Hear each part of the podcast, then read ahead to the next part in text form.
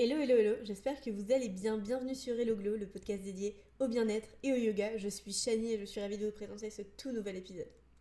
Aujourd'hui, j'aimerais qu'on parle d'Ayurveda parce que je me suis rendu compte que la dernière fois, dans un de mes épisodes, je vous avais parlé euh, de rituels ayurvédiques pour l'hiver, mais je me suis dit que peut-être beaucoup d'entre vous ne savaient pas ce qu'était l'Ayurveda exactement.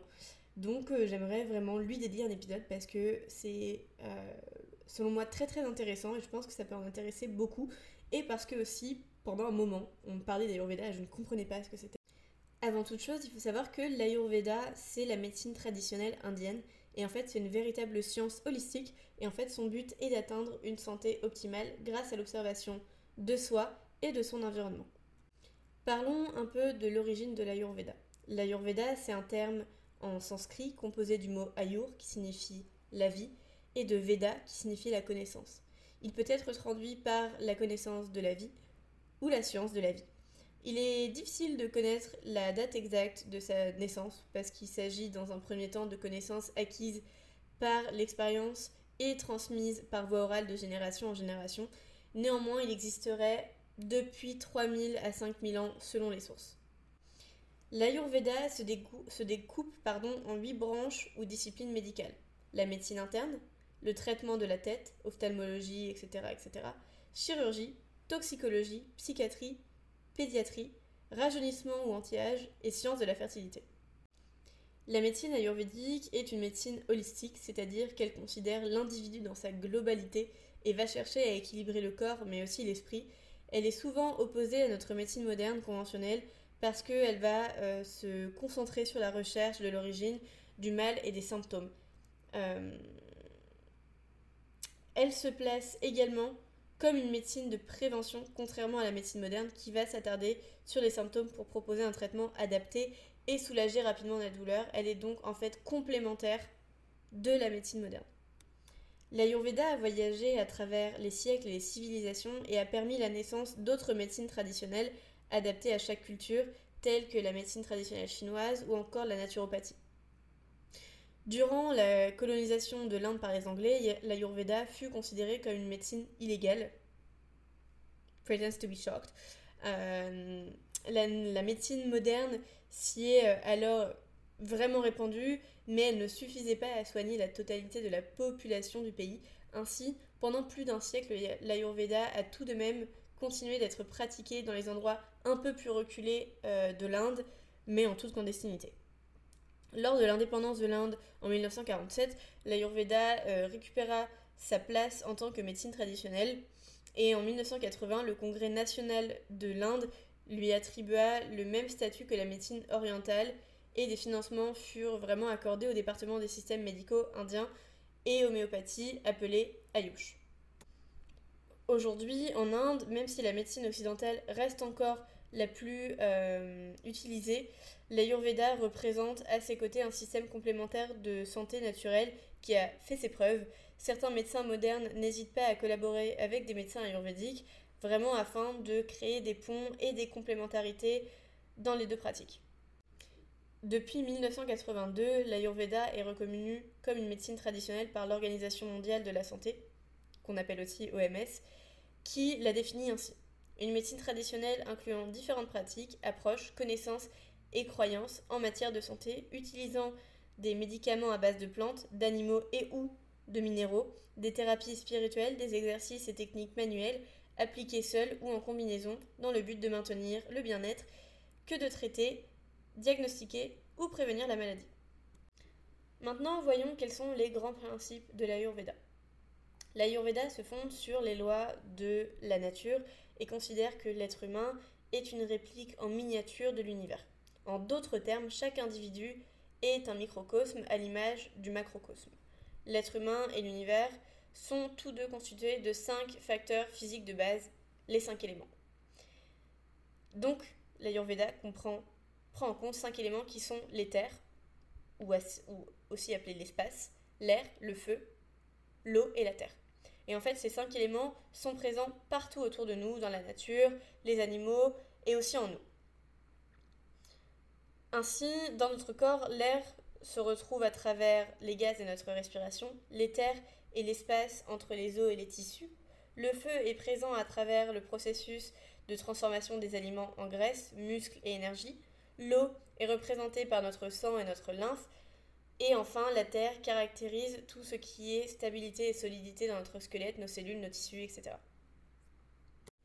Ces cinq éléments se définissent par des attributs, des qualités appelées gunas, que l'on retrouve au nombre de 20 en Ayurveda, 10 paires d'opposés.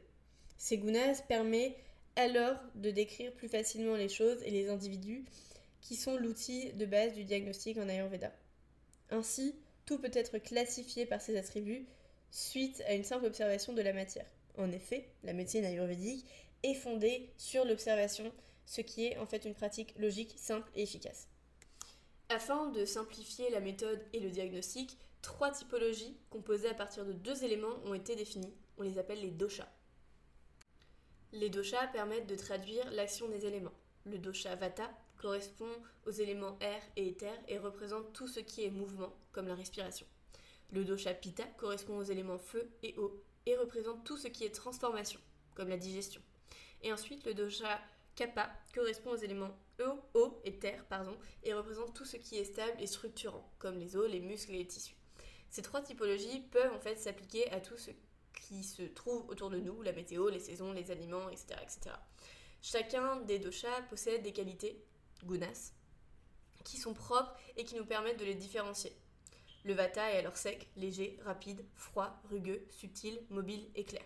Pitta est huileux, perçant, chaud, clair, liquide, mobile, léger. Et le kapha est lent, lourd, froid, dense, mou, stable. Grâce à ces différents concepts, il est alors possible en fait de décrire la constitution de naissance d'un individu. Mais aussi son état actuel ou ses déséquilibres éventuels. Chaque individu possède les cinq éléments en lui, comme je l'ai dit tout à l'heure, mais certains éléments sont dominants par rapport aux autres et lui confèrent ainsi sa propre nature.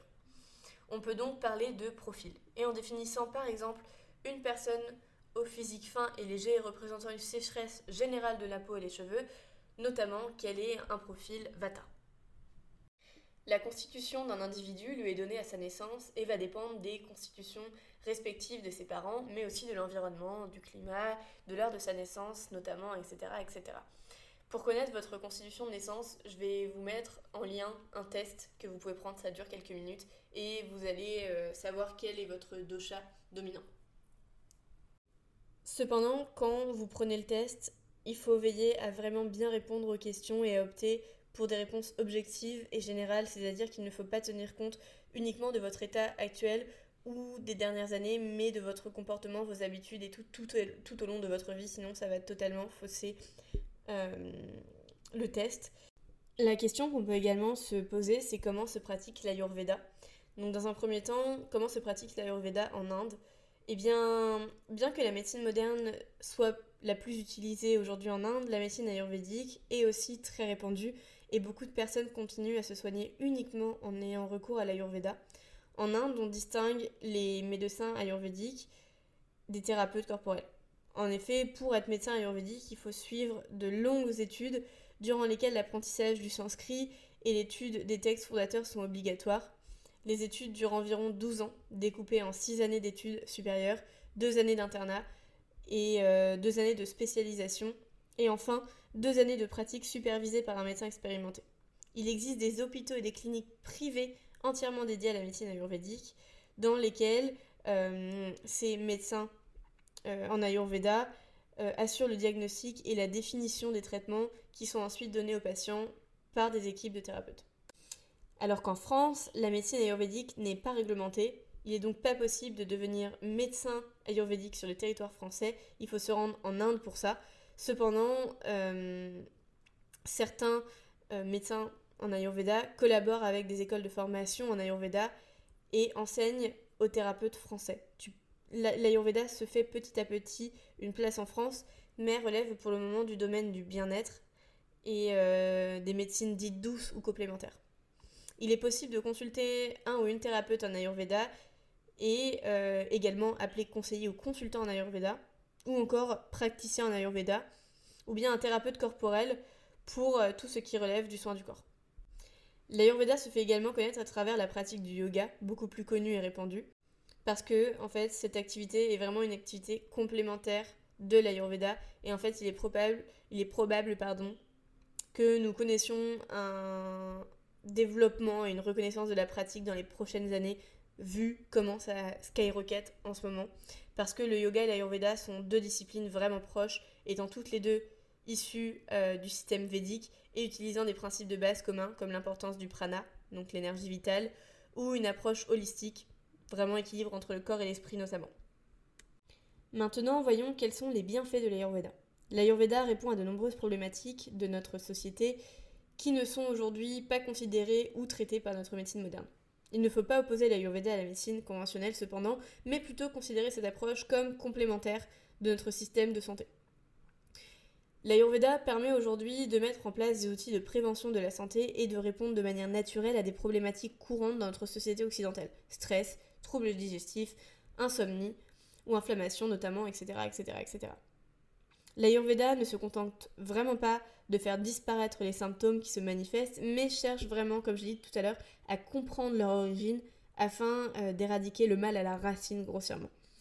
Il permet également à chaque individu de comprendre son propre fonctionnement et l'influence de son environnement, de son alimentation, son hygiène de vie, des saisons, etc., etc., pour ensuite devenir acteur et responsable de sa propre santé. La pratique de l'Ayurveda permet de se soigner de manière naturelle et d'intégrer des rituels simples qui font du bien. Maintenant, voyons quels sont les types de soins proposés en Ayurveda. Beaucoup connaissent le massage ayurvédique comme un massage complet du corps à l'huile chaude qui détend, apaise et hydrate, mais l'Ayurveda propose une gamme de soins beaucoup plus étendue que le simple massage bien-être. D'ailleurs, plusieurs soins euh, ne se contentent pas de fournir un moment de détente et de bien-être, pouvant avoir des effets bénéfiques sur la santé sur le long terme. Chaque soin corporel respectant les principes de l'Ayurveda sont choisis par le thérapeute en fonction de la constitution de la personne et de ses problématiques. C'est pour ça qu'il est fortement recommandé d'effectuer en premier lieu une consultation ayurvédique afin de pouvoir connaître en fait les soins les plus appropriés pour vous. Et le thérapeute euh, proposant un massage ayurvédique doit en amont poser un certain nombre de questions afin de pouvoir euh, adapter le massage à chaque individu à travers le choix de l'huile, du soin et de la gestuelle, etc., etc. Ensuite, une question qui revient souvent, je pense, et à juste, titre, à juste titre, pardon, c'est est-ce que la consultation ayurvédique est remboursée par les mutuelles? Il faut savoir que l'ayurveda n'étant pas réglementée en France ni considérée comme une médecine, elle n'est donc pas du tout inclue dans la pratique pouvant être prise en charge par notre système de santé. Cependant, face à la demande croissante et à l'efficacité démontrée face à certaines problématiques de notre société qui ne sont pas traitées par les médecines conventionnelles, certaines mutuelles ouvertes aux médecines naturelles commencent à rembourser certaines séances avec un plafond euh, de séances fixé par an, mais vous devez voir directement avec votre mutuelle, je ne sais plus euh, lesquelles proposent euh, ce service-là, mais il y en a très peu. Ensuite, comment se former en Ayurveda? Dès que l'on découvre l'Ayurveda, la curiosité et l'envie d'aller un peu plus loin à travers une formation peut vite se faire ressentir. Et en fait, plusieurs établissements de formation existent en France.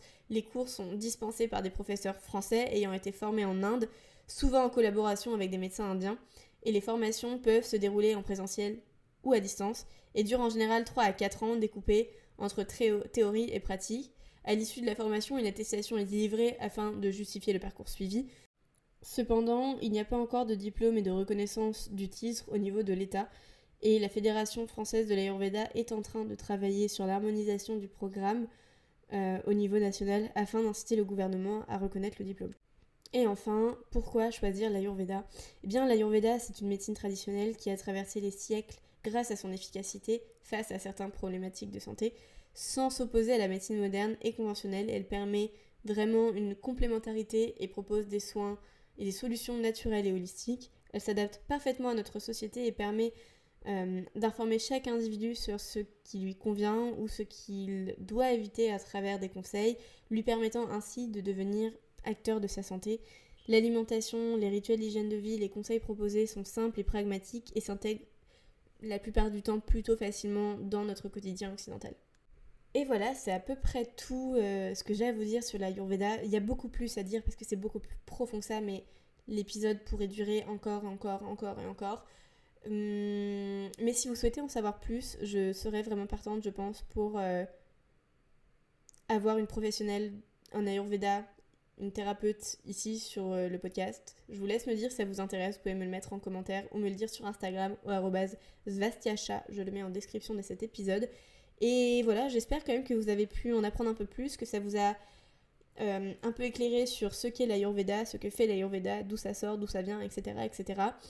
Et euh, moi sur ce, je vous laisse, je vous souhaite de passer une très belle journée ou soirée en fonction de quand vous écoutez cet épisode, et je vous dis à la semaine prochaine pour un tout nouvel épisode d'Hello Bisous